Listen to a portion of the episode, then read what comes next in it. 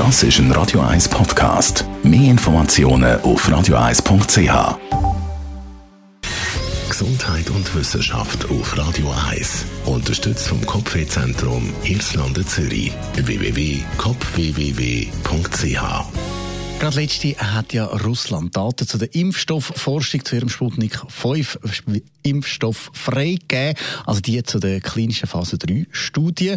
Und schon gibt es Kritik. Zwar bestätigt das renommierte Fachjournal der Lancet, dass der Impfstoff eben die auszeichnete Wirksamkeit von 91,6 Prozent soll haben. Das ist ein Ergebnis, das sich gut auch mit denen vom Hersteller BioNTech, Pfizer und Moderna kann messen. Doch Forscher rund um den Enrico Bucci haben jetzt die Daten genauer angeschaut und haben Mängel festgestellt. Sie bemängeln unter anderem lückenhafte und intransparente Darstellung. Der Enrico Bucci leitet in Italien das Institut RESIS, wo sich zu wissenschaftlicher Integrität forscht. In der jetzt veröffentlichten Studie sehen die Wissenschaftler sechs Punkte sehr kritisch, wie sie gesagt haben. Weder die RESIS-Forscher noch die Wissenschaftler aus Russland haben trotz expliziten Anfragen nämlich Zugang zu den Rohdaten bekommen, die dieser Analyse zugrunde liegen. Dann, obwohl vier Todesfälle nach der Impfung gemeldet worden sind, wird nur über zwei genauer Auskunft geben. Die Zahlen der Studienteilnehmer die variieren im Manuskript. So wird an einer Stelle von 21.977 Teilnehmern geredet, an einer anderen dann noch von 21.862.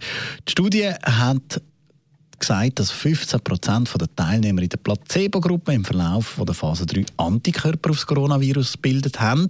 Das heißt, sie haben sich mit Covid-19 infiziert. Das Papier gibt aber keine Auskunft darüber, ob die asymptomatischen Verläufe bei der Berechnung von der Wirksamkeit nachher berücksichtigt worden sind oder nicht.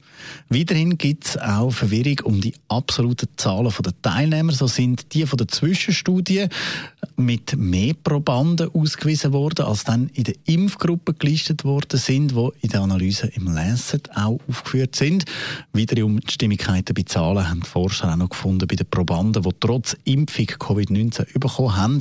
An einer Stelle in der Publikation wird von 16 geredet, von diesen rund 15.000 Probanden, an einer anderen Stelle dann von 61 Fällen. Da kann es sich um einen simplen Zahlenverträger handeln, sollte aber bei einem so einem Fachjournal wie im Lancet nicht vorkommen, weil da muss ja wirklich nochmal jemand über die Daten reingehen. Der Forscher, also die Forscher rund um den Enrico Bucci fordern jetzt, dass man eben die Daten wirklich frei gibt, dass man das kann genau anschauen will. Der Sputnik 5 Impfstoff könnte sich als wertvolle Ergänzung für Europa herausstellen.